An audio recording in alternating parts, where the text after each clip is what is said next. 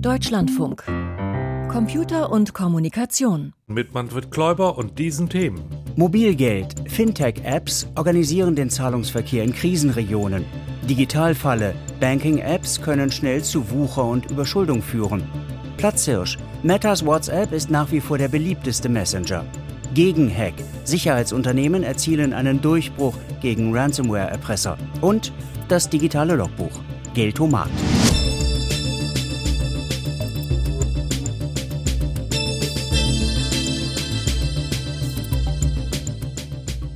Reden wir über Geld und über Technologie. Die Finanztechnologiebranche, kurz die Fintechs, die sollen uns heute im Schwerpunkt interessieren.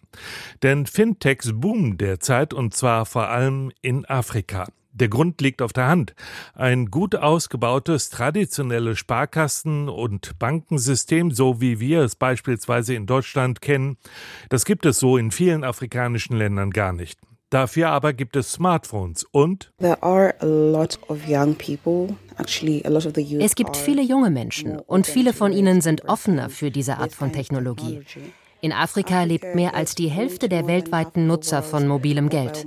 Dort wird mobiles Geld am meisten genutzt und das hat für einen breiten Zugang zum Finanzsystem gesorgt sagt Rachel Achieng, eine kenianische Juristin, die zu allem, was Recht ist, im Zusammenhang mit neuen Technologien forscht. Bevor wir aber auf die spezielle Situation in Afrika zu sprechen kommen, Marie Zinkern, sollten wir vielleicht erst einmal klären, was man sich unter Fintechs überhaupt alles so vorstellen kann. Ja, das ist schwierig, weil der Begriff Fintech ist eher schwammig. Also oft sind damit Startups gemeint, die eben Finanzprobleme lösen wollen. Und das Versprechen ist hier, dass man Banking macht, aber ganz anders, also ohne das traditionelle Bankensystem. Und eine Form davon kann eben Mobile Money sein. Das ist eine Art Geldbörse, die mit meiner Mobilfunknummer verknüpft ist.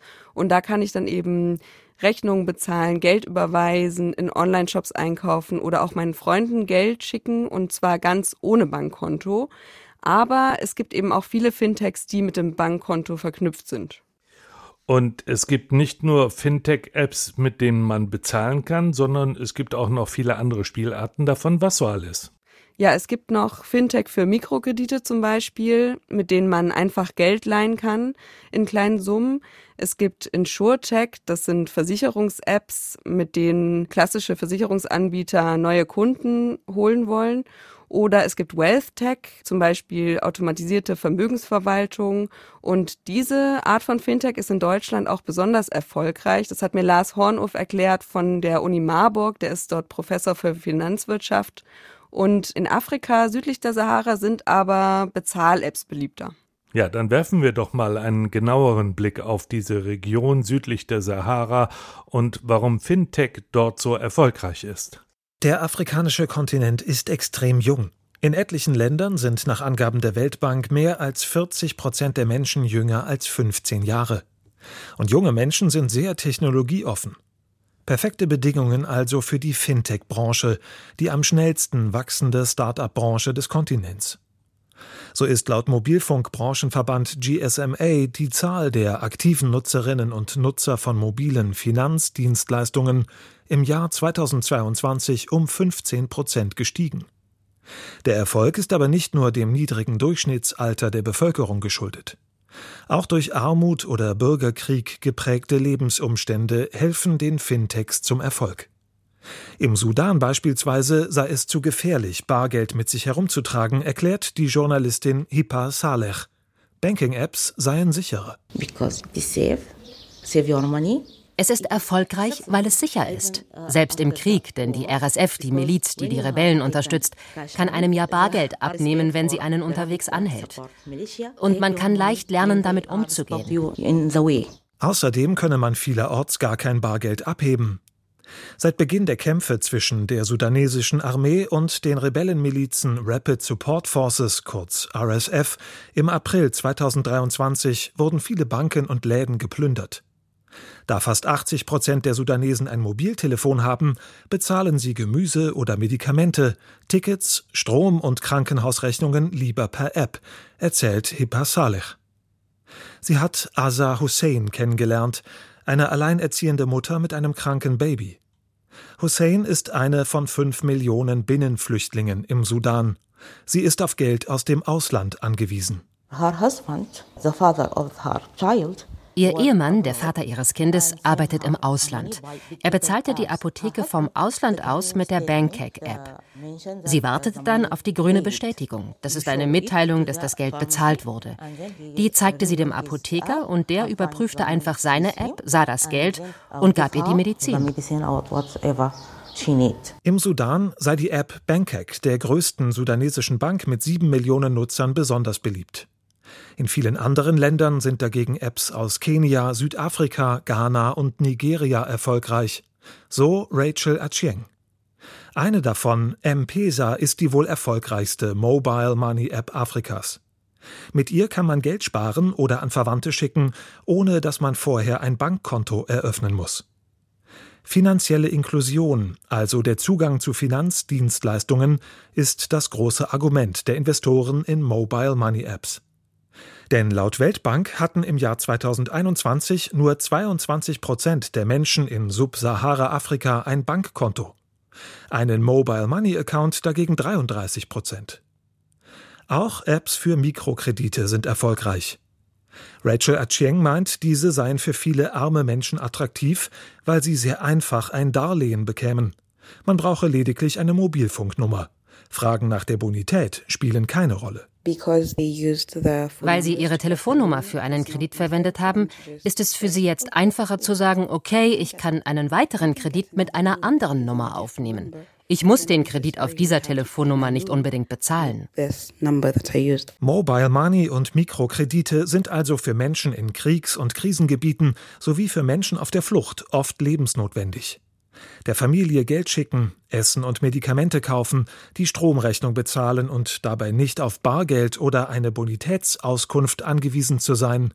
Darin liegen die Vorteile von Fintech-Apps. Wenn man das so hört, Marie, dann kann man also feststellen, Mobile Money ist in einigen Teilen von Afrika beinahe lebensnotwendig und wenn es dann mal Probleme gibt, das Mobilfunknetz oder das Internet ausfällt, dann kann es lebensbedrohlich eng werden.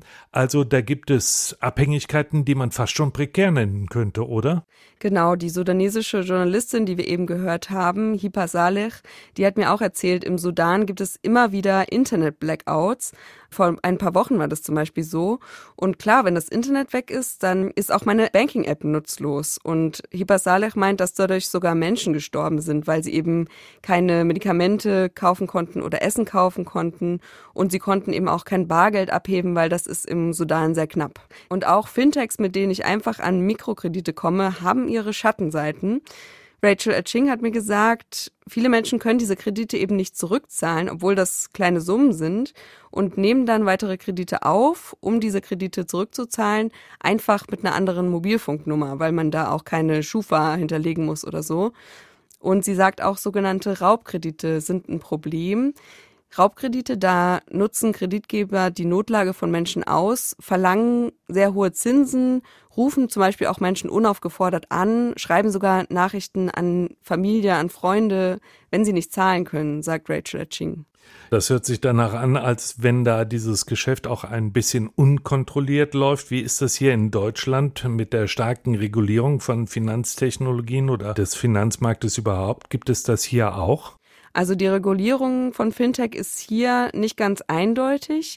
Und was Raubkredite angeht, hat mir der Rechtswissenschaftler Florian Möslein an der Uni Marburg erklärt, dass der Begriff hier nicht wirklich behandelt wird. Also der wird in den USA behandelt. Hier sieht man den in einzelnen Fachzeitschriften, aber ja, einzelne Symptome von Raubkrediten werden hier schon äh, rechtlich festgelegt.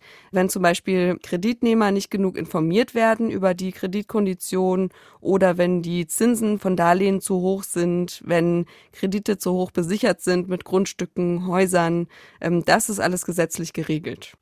Okay, wie sieht es denn aus mit den anderen Fintech, äh, die keine Kredite vergeben? Wie werden die hier reguliert? Ja, das kann man nicht so eindeutig sagen, weil der Begriff eben unscharf ist. Aber es gibt Fintech, die brauchen eine Erlaubnis von der Finanzaufsicht und das hängt eben vom jeweiligen Geschäftsmodell ab. Und die BaFin sagt, da wird eben auch nicht unterschieden zwischen Fintech und Nicht-Fintech. Das hat mir auch Lars Hornhoff gesagt, der ist Professor für Finanzwirtschaft und Finanztechnologie an der TU Dresden. Und er meint eben, dass die BaFin aber nicht alle Fintechs im Blick haben kann. Was können wir denn hier in Deutschland aus dem, was wir da aus Afrika gehört haben, wie es da mit dem Fintech-Boom dann auch vor sich geht und auch mit den Gefahren, die sich dort zeigen, was können wir daraus lernen? Also in Afrika ist die Lage ja ganz anders als hier in Deutschland. Hier ist der Vergleich ein bisschen schwierig, weil wir in Deutschland viel mehr über Datenschutz nachdenken. Wir haben viel weniger junge Menschen, wir haben weniger Technologieoffenheit und auch der Zugang zu Bargeld ist hier kein Problem. Wir lieben das Bargeld, ja.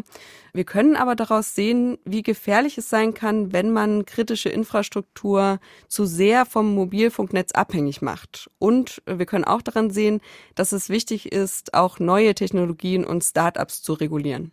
Marie Zinkern berichtete über den Boom von Fintech-Apps, vor allem in Afrika. Dankeschön. Der Podcast von Computer und Kommunikation. Kostenlos abonnieren. Überall da, wo es Podcasts gibt. WhatsApp, der beliebte Messenger-Dienst, der hat zurzeit ein paar Probleme. Denn der neue Digital Services Act der EU zwingt Meta, also den Konzern, der auch hinter Facebook steht, zu mehr Offenheit. WhatsApp soll mit anderen Messengern interoperieren, also Nachrichten austauschen können. Doch die anderen, die haben keine Lust, sich auf die angeblich niedrigeren Sicherheitsstandards von Meta einzulassen.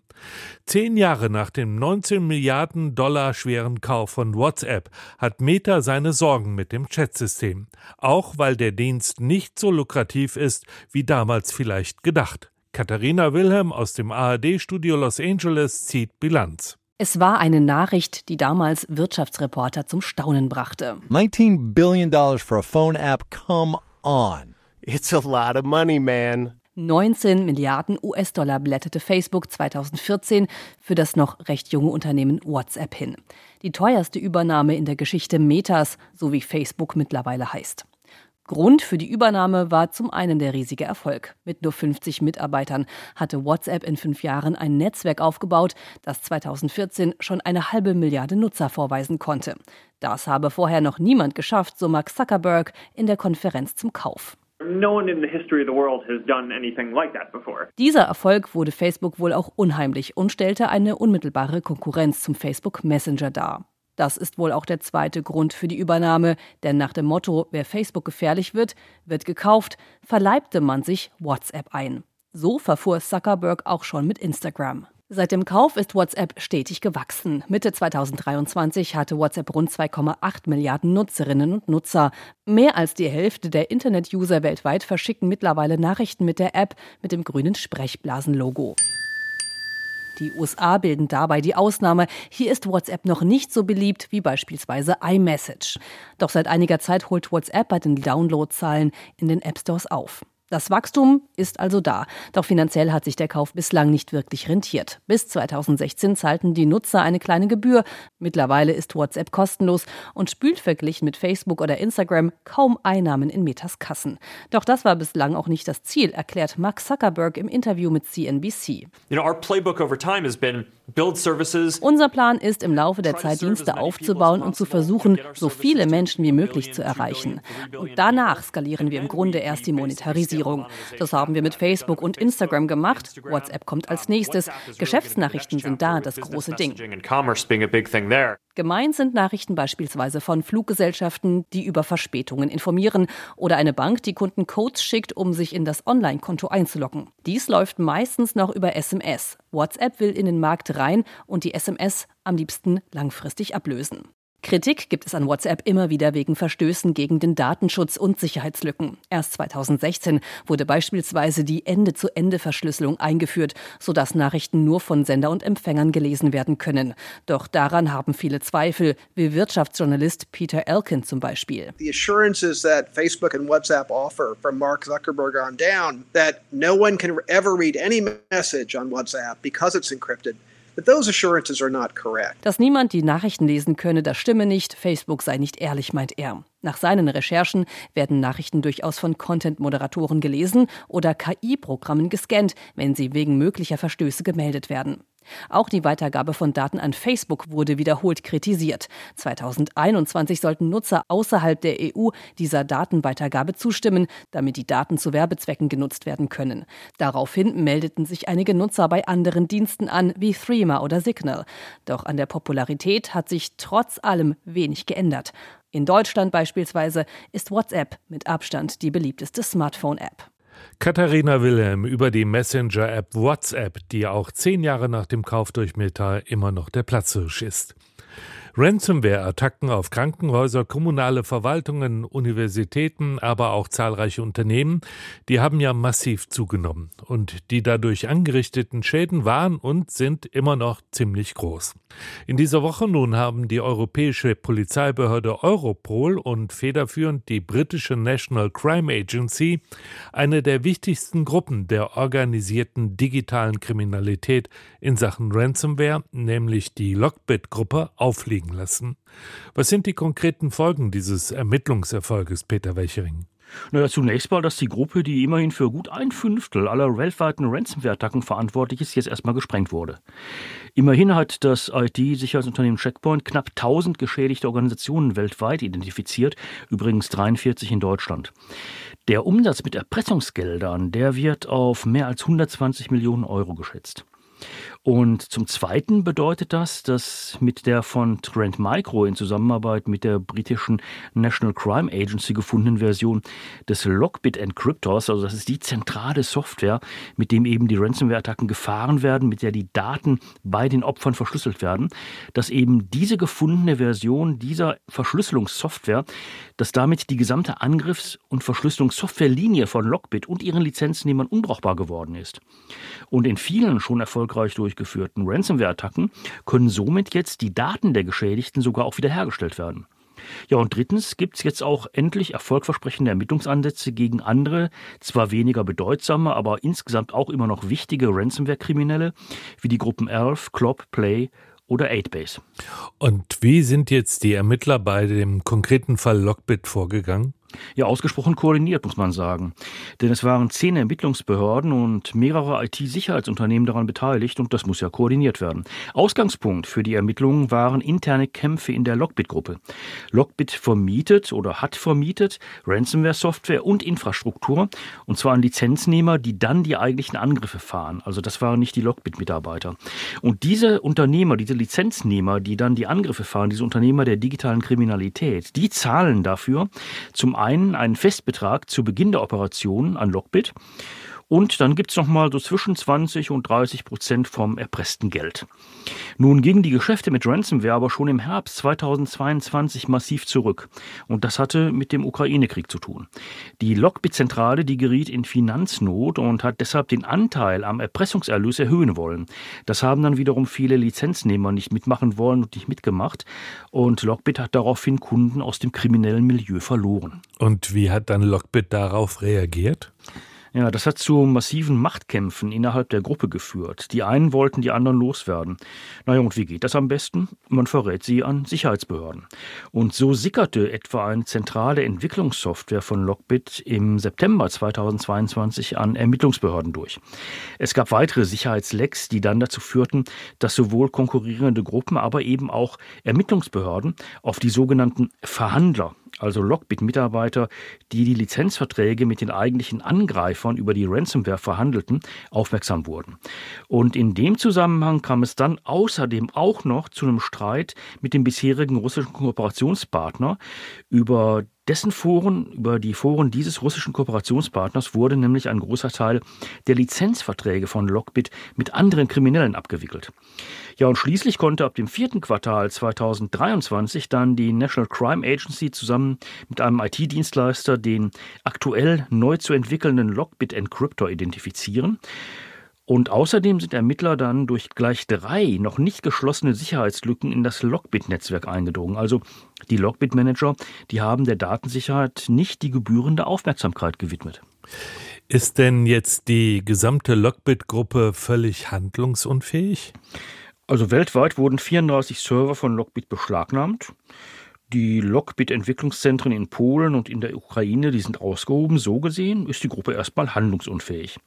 Die Analysten des IT-Sicherheitsdienstleisters Checkpoint haben gleichwohl darauf hingewiesen, dass solche erfolgreichen Gruppen wie Lockbit in der Regel nicht ganz verschwinden. Checkpoint geht von einer Art Rebranding aus und um das zu verhindern, führen die Ermittlungsbehörden so eine Art Schleppnetzfahndung durch, bei der Lockbit-Mitarbeiter, insbesondere die freien Entwickler der Ransomware-Software und ihr Umfeld jetzt ausgeleuchtet und anschließend dann auch möglichst strafrechtlich verfolgt werden sollen. So wie es zu einer Ransomware-Attacke kommt, demnächst nochmal, bei dem auch nur Artefakte der Lockbit-Software festgestellt werden können, soll dann auch in so einer Art Großfahndung, so eine Art Rebranding eben verhindert werden. Wie die international operierende Cybererpresserbande Lockbit ausgehoben wurde, das hat Peter Wechering berichtet. Danke. Digitales Logbuch. Computer und Kommunikation. Eintrag 3884.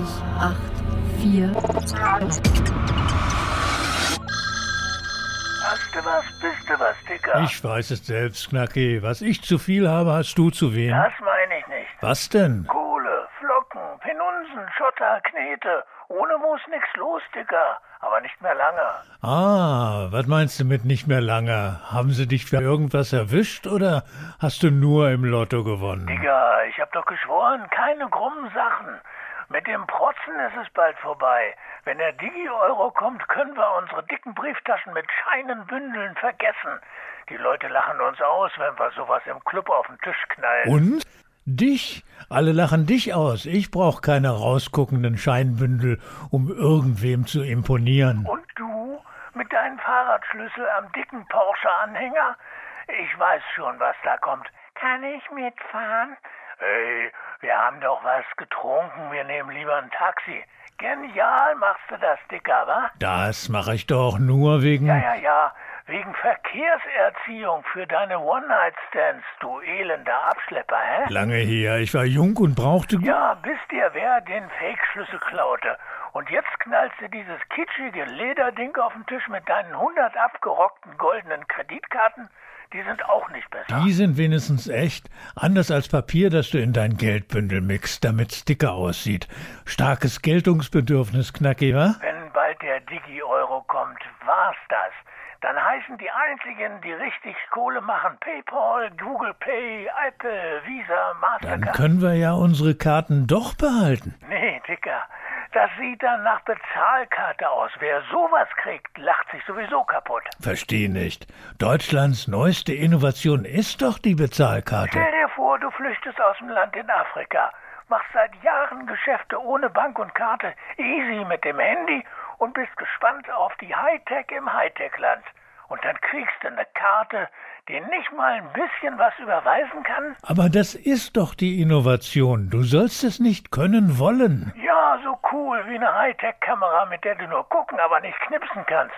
Oder ein goldenes Handy ohne Akku bei Stromausfall. Dann war mein Anhänger am Fahrradschlüssel wohl doch nicht so protzig. Digitales Logbuch. Name Nölke Wolfgang.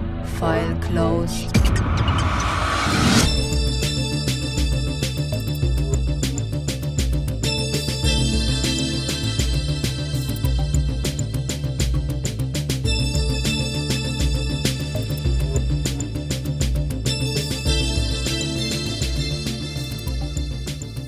Der Deutsche Bundestag hat ein neues Online-Zugangsgesetz beschlossen. Unsere erste Nachricht im Info-Update von und mit Piotr Heller. Laut der Novelle sollen Bürger ab 2028 verbindlich einen elektronischen Zugang zu Behördendienstleistungen des Bundes erhalten. Sie könnten dann etwa Anliegen bei der Bundesagentur für Arbeit oder dem Amt für Ausbildungsförderung komplett elektronisch erledigen. Dafür soll die sogenannte Bund-ID als zentrales digitales Bürgerkonto eingeführt werden. Kritiker der nun verabschiedeten Novelle bemängeln, dass sie nur Verwaltungsverfahren des Bundes digitalisiert und zu spät wirksam werde. Die deutsche Bevölkerung zeigt im EU-Vergleich schwache digitale Kompetenzen. Nur jeder zweite Erwachsene in Deutschland verfügt über mindestens grundlegende digitale Kenntnisse. Das teilte das Statistikamt Eurostat diese Woche mit. Deutschland liegt damit auf Platz 18 von 26 untersuchten EU-Ländern. Die abgefragten Kenntnisse umfassen beispielsweise Kompetenzen wie Inhalte im Netz zu finden und selbst zu erstellen oder Wissen über Datenschutz. Am besten schnitten die Niederlande und Finnland bei der Untersuchung ab. Dort verfügen über 80 Prozent der Bewohner über grundlegendes digitales Know-how. Googles KI-Software Gemini erstellt vorerst keine Bilder von Menschen mehr. Grund sind Probleme beim Versuch, mehr Diversität in die KI-generierten Inhalte zu bringen. Die Software hat seit drei Wochen eine Funktion, die Bilder aus Textvorgaben erzeugt. Das Tool ist darauf ausgelegt, auch Abbildungen von ethnischen Minderheiten mit einzubeziehen. In den sozialen Medien tauchten in den letzten Tagen immer wieder Bilder auf, wo diese Diversität historisch nicht korrekt war. So soll Gemini beispielsweise die Gründerväter der Vereinigten Staaten als schwarze Frauen dargestellt haben oder Wehrmachtssoldaten als schwarze und asiatische Menschen. Gestern räumte der Konzern ein, er habe es versäumt, Ausnahmen für Fälle zu programmieren, in denen Diversität definitiv fehl am Platze sei. Die Europäische Kommission hat ein Verfahren gegen TikTok eröffnet. Damit will sie prüfen, ob die Online-Plattform das Gesetz über digitale Dienste befolgt und ausreichend gegen die Verbreitung illegaler Inhalte vorgeht. Zudem will die Kommission den Jugendschutz untersuchen. Konkret geht es etwa darum, ob TikTok genug gegen Suchtverhalten unternimmt. TikTok erklärte, dass es weiterhin daran arbeiten werde, junge Menschen auf seiner Plattform zu schützen und dass es der Europäischen Kommission diese Arbeit im Detail erklären wolle. Der Chiphersteller Nvidia ist beinahe 2 Billionen Dollar wert. Den neuen Marktwert hat der Konzern am Donnerstag nach einem Kurssprung um 16 Prozent erreicht. Insgesamt wuchs der Wert des Unternehmens dadurch um über 270 Milliarden Dollar. Das ist ein Rekord an der Wall Street. Bislang hielt Facebooks Mutterkonzern Meta den Rekord für den größten Anstieg des Börsenwerts an einem Tag. Nvidia profitiert derzeit vom Boom beim Einsatz künstlicher Intelligenz. Das Unternehmen produziert Grafikprozessoren, die besonders für das Training und die Anwendung von KI KI-Systemen geeignet sind. Der Mobilfunkanbieter Telefonica hat einen Handymasten ohne Anschluss ans Stromnetz in Betrieb genommen. Der 50 Meter hohe Funkturm steht in einer ländlich geprägten Region in Mittelhessen, wo es bislang ein 4G-Funkloch gab. Ein Stromkabel an den Standort zu verlegen, hätte laut dem Mobilfunkanbieter einen sechsstelligen Betrag gekostet. Daher kommt die Anlage ohne externe Stromzufuhr aus. Sie hat Solarzellen und eine Batterie und soll sich darüber mit Energie versorgen. Falls nötig, soll der Strom zudem aus einer methanolbetriebenen Brennstoffzelle kommen. Der Telefonica-Konkurrent Telekom betreibt seit 2022 im Schwarzwald ebenfalls eine Funkanlage, die keinen Strom von außen braucht. Sternzeit, 24. Februar. Schon heute ist Schalttag. 2024 ist ein Schaltjahr. Es hat 366 Tage, also einen mehr als ein Gemeinjahr. Nur in Schaltjahren gibt es den 29. Februar, oft als Schalttag bezeichnet. Doch das ist nicht korrekt. Der Erfinder der Schaltjahre, Julius Caesar, hat bei seiner Kalenderreform im Jahr 46 v. Chr. den zusätzlichen Tag vor dem 24. Februar eingefügt. Da begannen im völlig in Unordnung geratenen alten römischen Kalender traditionell die Schaltmonate. Caesar fügte den Schalttag ante diem bis sextum calendars Martias ein. Als zweiten Tag sechs Tage vor dem 1. März. Der französische Begriff année bissextile für Schaltjahr geht auf diese Formulierung zurück. Ganz offiziell ist also heute Schalttag. Die cäsarsche Regel spielt noch in religiösen Kalendern eine Rolle. Denn die Tagesheiligen verschieben sich mit den Tagen mit. Heute ist einfach Schalttag, morgen ist dann der Tag des heiligen Matthias, was in Gemeinjahren für den heutigen Tag gilt. Diese Regelung hat einen großen Vorteil. Wer am 29. Februar geboren wird, hat keineswegs einen Geburtstag, den es nur alle vier Jahre gibt. Denn vom Tagesheiligen her ist es der 28. Und wer an einem Schalttag, also heute, zur Welt kommt, hat im folgenden Jahr einfach wieder am 24. Februar Geburtstag. Warum der Lauf der Erde um die Sonne überhaupt Schaltjahre erfordert, erklärt die Sternzeit am kommenden Mittwoch, einen Tag vor dem Tag, den wir oft Schalttag nennen. Das war Computer und Kommunikation. Ein schönes Wochenende wünscht Ihnen Manfred Kläuber.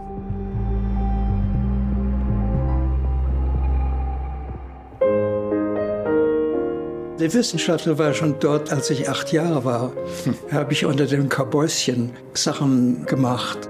Was unter dem Kabäuschen begann, führte 2017 zum Nobelpreis für Chemie. Wie muss man sich das vorstellen, wenn das Telefon klingelt? Jeder, jeder kann sich das vorstellen, denn ich bin ja auch in der Lage gewesen, dass ich mir es nicht vorstellen kann. Joachim Frank bekam die Auszeichnung für seine Arbeit im Gebiet der Kryoelektronenmikroskopie. Ich kam also in die Elektronenmikroskopie zu einer Zeit, wo es zum ersten Mal die Moleküle beobachtet wurde, beobachtet wurde. Mikroskop, ja. also wo sich das Mikroskop. Stefan Detjen im Gespräch mit dem Biophysiker Joachim Frank. Zeitzeugen im Gespräch. Als Podcast in der DLF Audiothek App.